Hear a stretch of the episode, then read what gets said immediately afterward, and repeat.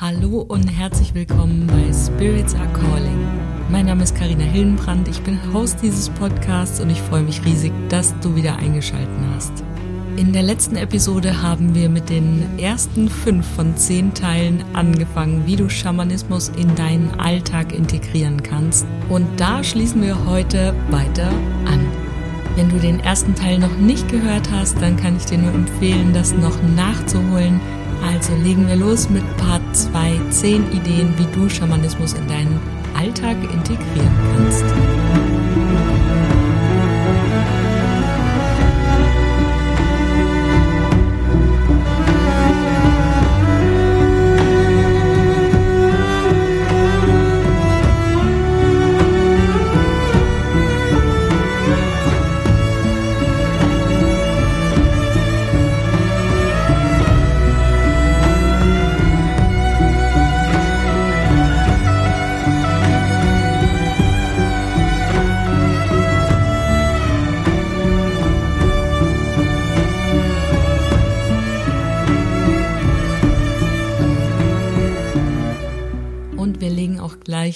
Mit Punkt Nummer 6. Integriere die Kraft der Tiere in dein Leben.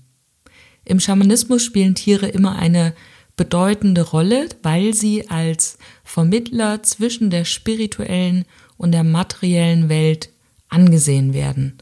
Und Tierkraft bezieht sich immer auf die Eigenschaften und die Kräfte, die diese Tiere ebenso mit sich bringen. Und man kann schon sagen, dass viele Tiere eine bestimmte Bedeutung haben, ne, beziehungsweise bestimmte Eigenschaften mitbringen. Aber die Frage, die wir uns da immer stellen dürfen, ist, warum begleitet mich jetzt dieses Tier gerade jetzt? Warum mich? Welche Fähigkeiten oder beziehungsweise welche Eigenschaften sollte ich vielleicht mehr in mein Leben integrieren, in mein Leben adaptieren, warum ist dieses Tier jetzt gerade bei mir? Und das kann ein Tier sein, was du vielleicht auf der Straße siehst, im Wald siehst, auf einer Wiese, natürlich auch Haustiere, aber vor allen Dingen geht's da auch darum, mit deinem Krafttier in Kontakt zu kommen. Und wenn du mir schon länger folgst, dann weißt du, dass ich ganz, ganz oft von Krafttieren rede. Und Krafttiere sind eben genau das, ne? Das sind äh, Vermittler zwischen den Welten und die können dir ganz, ganz viel über dein Leben sagen, über dein Unterbewusstsein sagen, vielleicht auch sagen, welche nächsten Schritte du eingehen solltest, welche Schritte du nehmen solltest als nächstes und können dir natürlich auch dann helfen, wenn die Situation vielleicht mal ein bisschen schwieriger ist, wenn du eine neue Kraft, eine neue Ressource bei dir aktivieren solltest. Also Krafttiere können dir im Grunde in so gut wie allen Lebenslagen irgendwie Unterstützung bieten. Und wenn du dein Krafttier noch nicht kennst, dann guck mal in die Show Notes. Ich habe nämlich einen Audiokurs dazu rausgebracht. Das ist eine Möglichkeit, wie du dich da mal rantasten könntest. Ne? Das ist ein Kurs. Du hast da fünf oder sechs Audios, glaube ich, sind da drinne mit geführten Fantasiereisen bis hin zur eigentlichen schamanischen Reise. Denn in der schamanischen Reise finden wir ja unser Krafttier und kommunizieren auch, auch mit unserem Krafttier. Also zumindest, wenn wir noch in Übung sind. Irgendwann später kann man das auch so abrufen, aber das führt jetzt, glaube ich, ein bisschen zu weit. Also das Audiobundle kann ich dir sehr empfehlen. Es ist wirklich ein Herzensprojekt und es ist richtig, richtig cool geworden und kostet auch aktuell, glaube ich, nur 33 Euro. Also lad's dir runter, wenn es dich ruft, dich mehr mit der Tierkraft zu beschäftigen, dein Krafttier zu finden. Und das ist ein ganz, ganz schöner Einstieg in die Welt der Krafttiere. So, und genau so hat auch jedes Tier, was dir sonst irgendwie begegnet, ganz oft eine Bedeutung oder irgendwie eine, eine Message für dich parat, für dich versteckt und jetzt kannst du natürlich hergehen und kannst anfangen zu googeln, weil es halt so schön ist und weil wir einfach alles immer sofort haben wollen.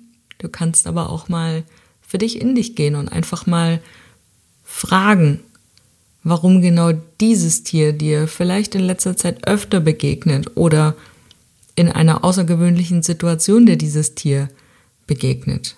Ne? Die Suchmaschine anschmeißen ist immer der schnellste Weg. So sind wir es halt auch gewohnt, aber auch das ist ein Teil, wie du Spiritualität und Schamanismus in dein Leben integrieren kannst. Lass die Dinge einfach mal passieren. Geh selbst auf die Suche nach Antworten, statt direkt wieder irgendwo nachzufragen, irgendwo nachzulesen. Denn im Grunde ist es nichts anderes als spiritueller Konsum. Und ich bin mir gar nicht so sicher, ob das tatsächlich wirklich besser ist oder vielleicht sogar ein bisschen schlimmer.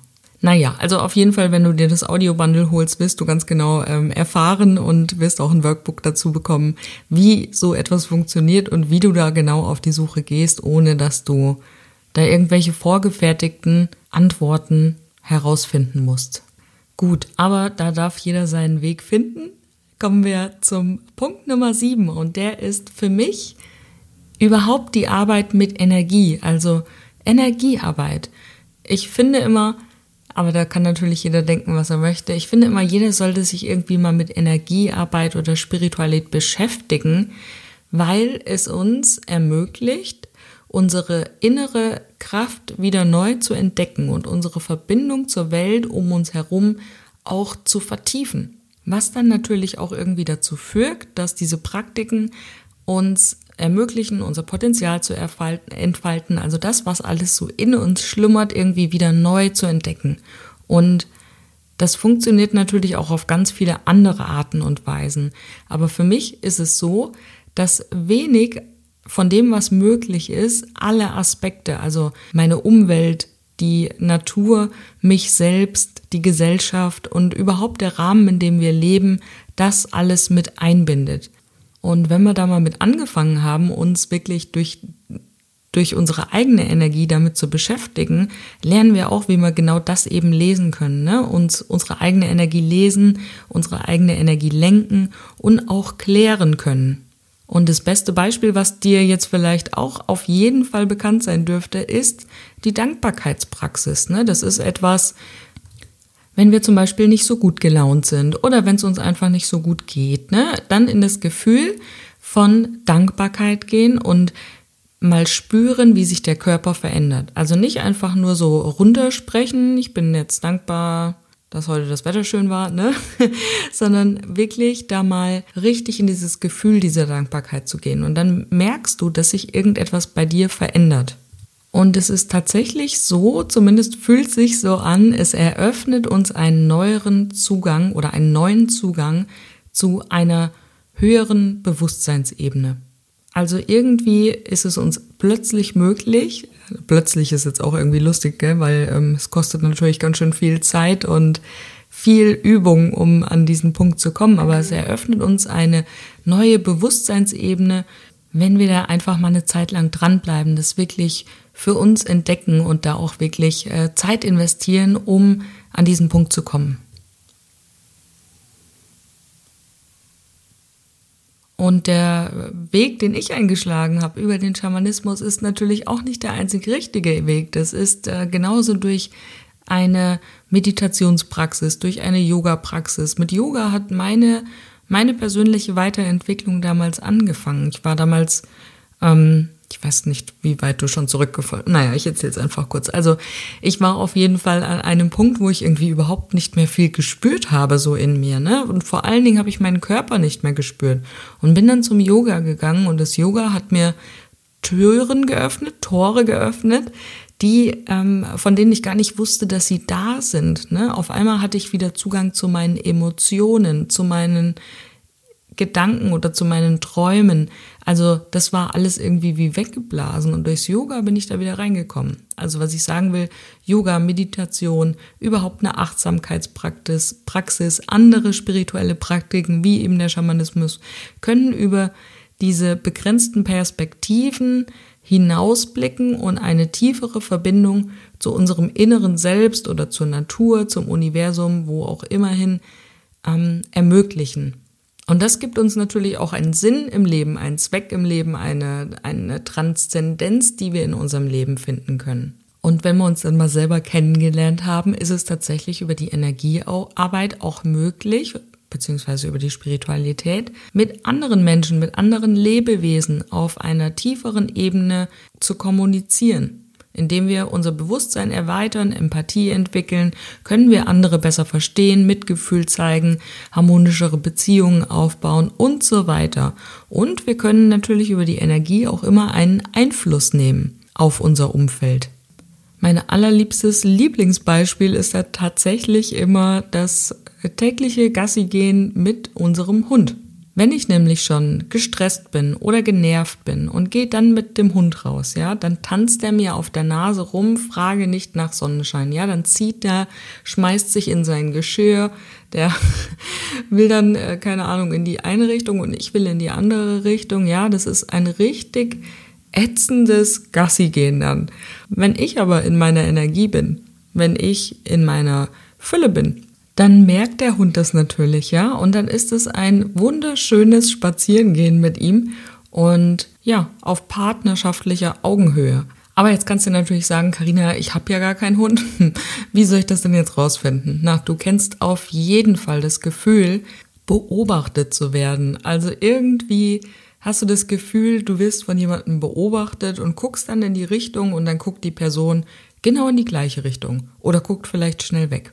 Oder du denkst an jemanden und ganz kurz darauf ruft er dich an oder schreibt dir. Ja, kann man ganz oft natürlich auch mit Zufall abtun, aber ganz oft ist es auch so, dass man zum Beispiel im Bezug auf die Person, von der ich gerade gesprochen habe, die dann plötzlich schreibt oder anruft, vielleicht schon lange gar keinen Kontakt hatte und sich gedacht hat, ach, da muss ich mich auch mal wieder melden. Und auf einmal spricht man von dieser Person und auf einmal ist er da. Das ist ein bisschen so, wie wenn die ganze Zeit dein WLAN-Router zu Hause läuft und du verbindest dann dein Handy. Der Router ist die ganze Zeit am Arbeiten, wartet darauf, dass ein Signal reinkommt und dann kommt endlich dein Endgerät, also sprich dein Handy, dein PC, whatever und die Verbindung ist hergestellt. So einfach ist das. Also, das war Punkt Nummer 7, Energiearbeit. Erkenne an, dass es so etwas wie diese Art von Energie gibt und integriere das in dein Leben. Punkt Nummer 8, die Arbeit mit den Ahnen.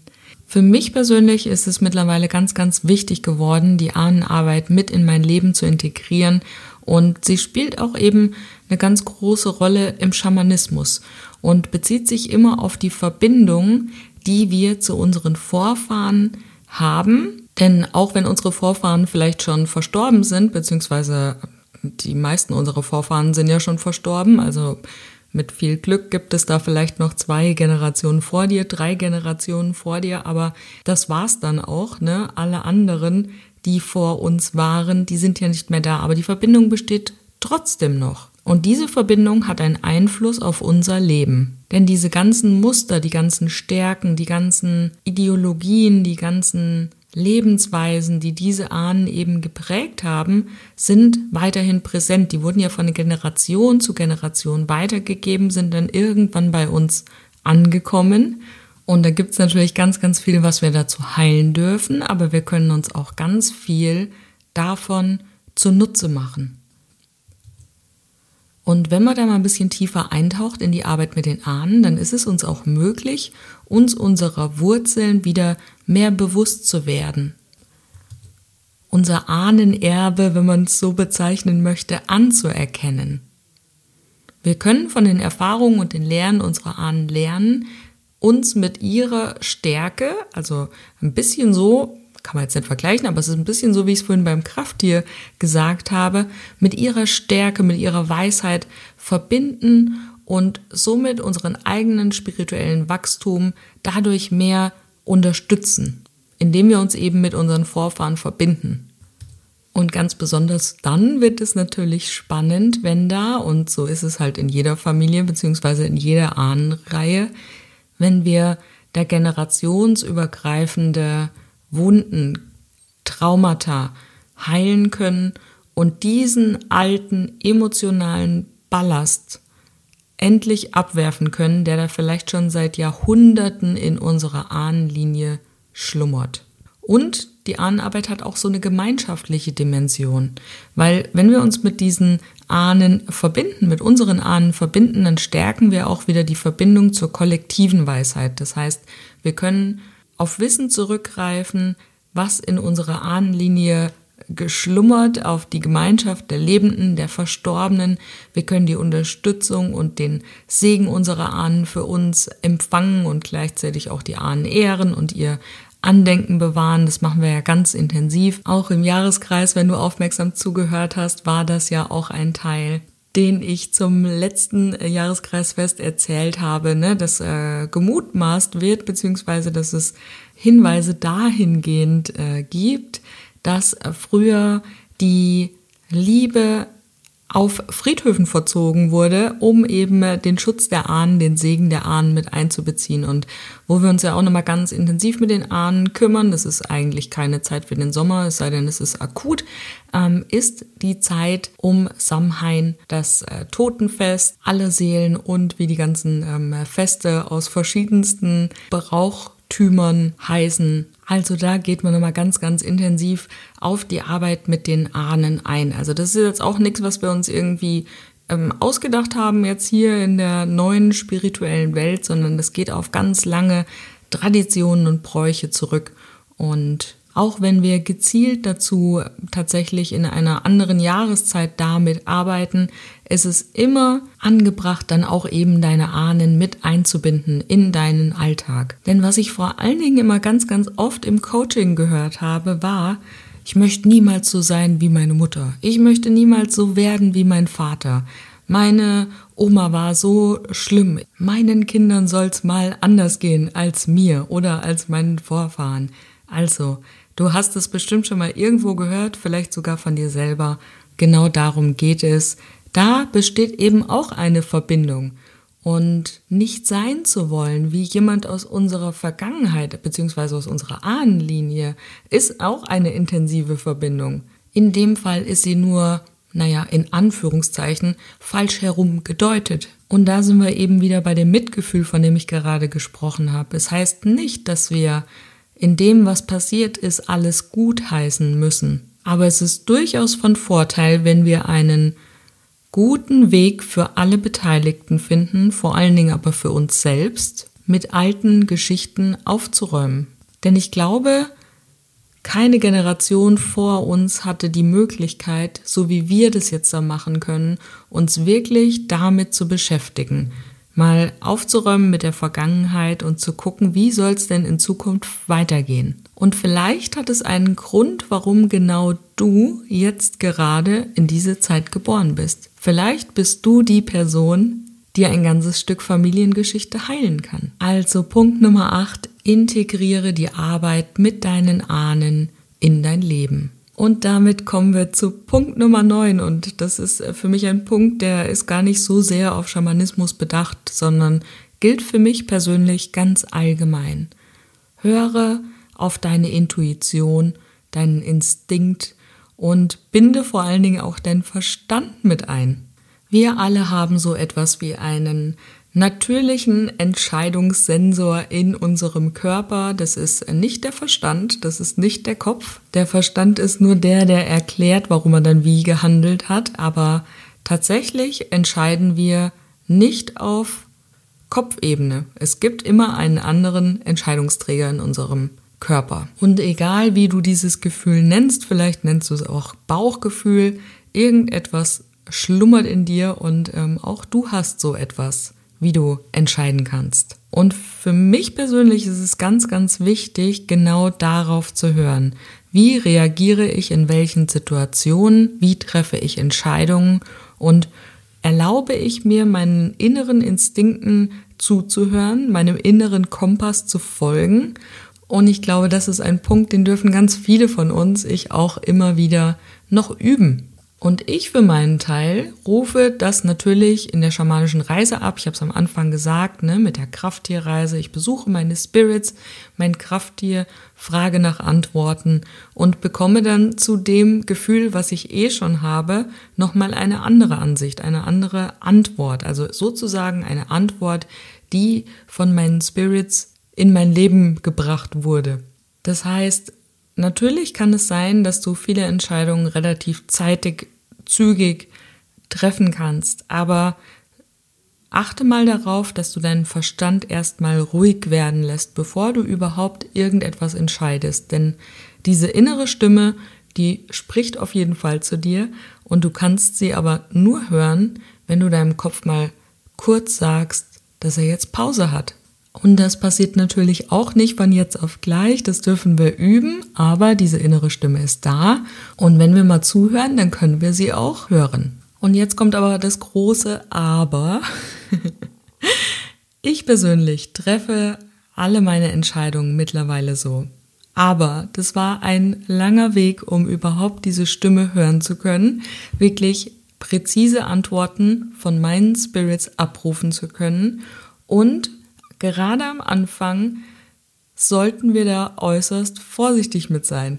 Denn besonders dann, wenn wir uns noch sozusagen in der Übungsphase befinden, wo das noch nicht so präzise abrufbar ist, kann es sein, dass wir uns selbst unterbewusst beeinflussen und unserem Unterbewusstsein das Signal geben, welche Antwort wir denn jetzt da hören wollen. Das heißt, so ein kleiner Teil vom, äh, keine Ahnung, nenn es Ego von mir aus, ein kleiner Teil des Egos schaltet sich da ein und stimuliert das Unterbewusstsein so, dass das äh, vermeintliche Unterbewusstsein so, dass das Unterbewusstsein dann halt eben eine Antwort ausgibt, die aber so vielleicht nicht die richtige Antwort ist. Also Punkt Nummer 9, vertraue auf deinen Instinkt, auf deine Intuition, auf dein Bauchgefühl, wie auch immer du es bezeichnen möchtest, aber beziehe vor allen Dingen auch am Anfang deinen Verstand mit ein.